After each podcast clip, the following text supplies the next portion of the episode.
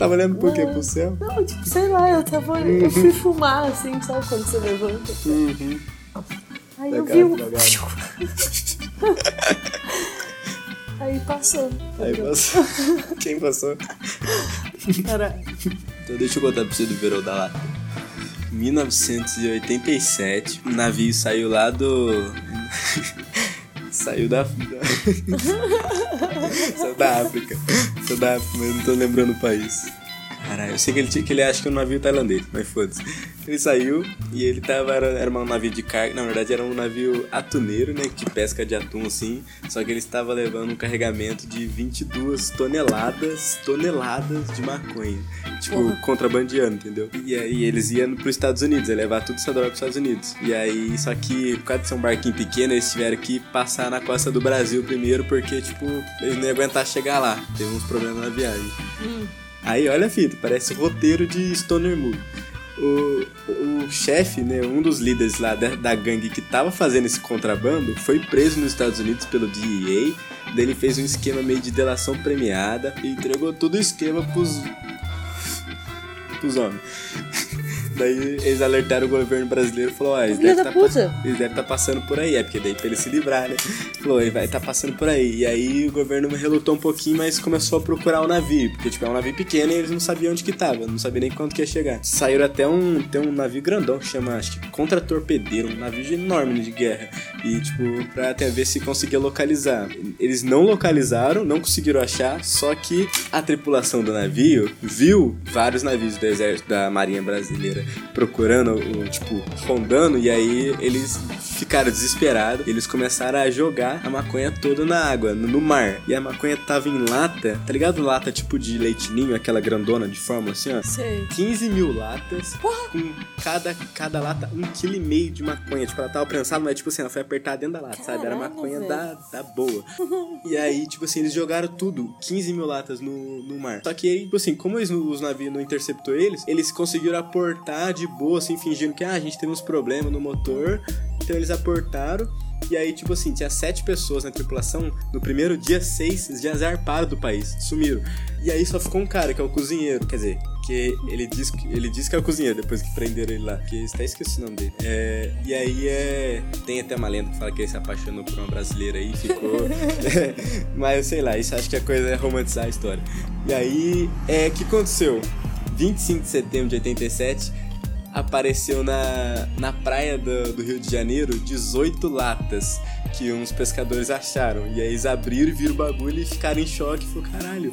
E, tipo, levaram pra polícia porque eles ficaram com medo de se alguém pegar eles com o bagulho. 18 latas, mas a gente tinha um quilo e meio cada. E aí, tipo, a polícia viu e aí começou a, a procurar, né? Porque daí descobriram que era do, do navio lá. E, tipo, começou a aparecer lata de maconha no litoral inteiro e não parava, era 15 mil latas. E, tipo assim, apareceu desde o, das praias do Rio de Janeiro até as praias de São Paulo, Porra. descendo Espírito O que esse Santo. povo fez pra ser abençoado É, então, jeito? isso que eu E penso. chama a polícia. Tá vindo de graça do mar e Emanjá mandou o bagulho, tá ligado? Porra. Resumindo tudo, dessas 15 mil que eles jogaram, a polícia no final só prendeu tipo 3 mil, 3.200. Tipo, foi, nossa, foi muita lata que a galera pegou, tá ligado? Só que como o negócio era muito bom, virou tipo até uma gíria na época, tipo, da lata, tá ligado? Que a galera queria fumar um da lata, que era a da boa. E tipo, Caraca. Fizeram música do negócio da lata, começou a vender camiseta, que era tipo camiseta com a estampa da lata. E, então o bagulho, sei lá, Nossa, fez um massa. movimento cultural assim no, no bagulho. E era tipo, mano, tinha acabado de terminar a ditadura ali, né? De 87 ainda, velho. Caralho. Foi antes até do, de eleição e tal. e Então o bagulho, mano, foi um presente. Foi tipo um alívio. Assim, vocês ficaram tanto tempo na repressão. Agora toma, quero ver ele pegar de vocês. E, e, Iemanjá mandou erva pra caralho pra galera. E, tipo assim, foi até, foi até o Rio Grande do Sul, tá ligado? Tipo, pegou a costa inteira. Foi poucas que foram pra lá, mas tipo assim, você, você vê como espalhou nessa parte de baixo, mano. E, nossa, foi, marcou assim, o bagulho foi muito foda. Será que pre- ainda não existe alguma ainda, não? Ah, lógico que não. Nossa, que não fumaram, fumaram. Eu acho que eu vi essa latinha dela Porque, aí, tipo assim, mano, apareceu maconha por meses, tá ligado? Foi, tipo, desde setembro até janeiro, fevereiro do outro ano, ainda tava achando lata, tá ligado, galera? Então foi, tipo, o verãozão mesmo inteiro, pegou toda a parte, assim, ó. Que louco, mano, parece roteiro de filme, tá ligado? É muito viagem. Imagina você tá na praia lá de boa. Opa, tropecei numa lata aqui. Nossa. Tem, tipo, você abre porque pá. maconha da boa.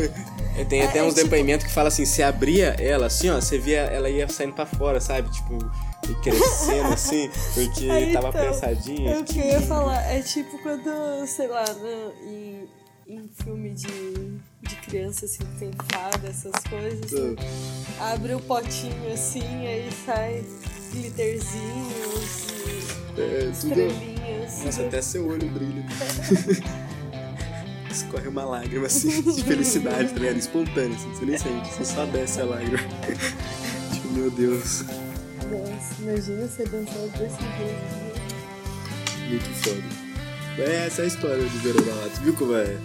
Tem muita coisa, eu falei, tem documentário, tem livro, tem um, um- um documentário que ele aborda mais até a, a questão da repressão, que pega, tipo, a- como que a, a polícia lidou. Porque, mano, tá, não é, não tem como, não é que você subir o morro e pegar um cara pra falar que ele tá vendendo droga. A droga tá vindo do mar, literalmente. Você não sabe Você vai aonde que vai sair, tá ligado? É, o que você vai É fazer? porque a, Você vai dar mandato de busca é essa. casa do Aquaman, a caralho? culpa é de quem? A culpa é de quem, exatamente.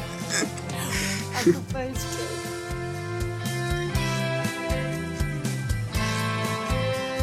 Segue no Twitter, arroba 420 segundos. Assina o feed. É, o site é podcast, podcast 420 segundos. .wordpress.com Lá tem um post completo, todos os links. Dá pra ouvir a gente no Spotify também. Compartilha aí com seus amigos canadistas. É isso aí. Falou, tchau, tchau.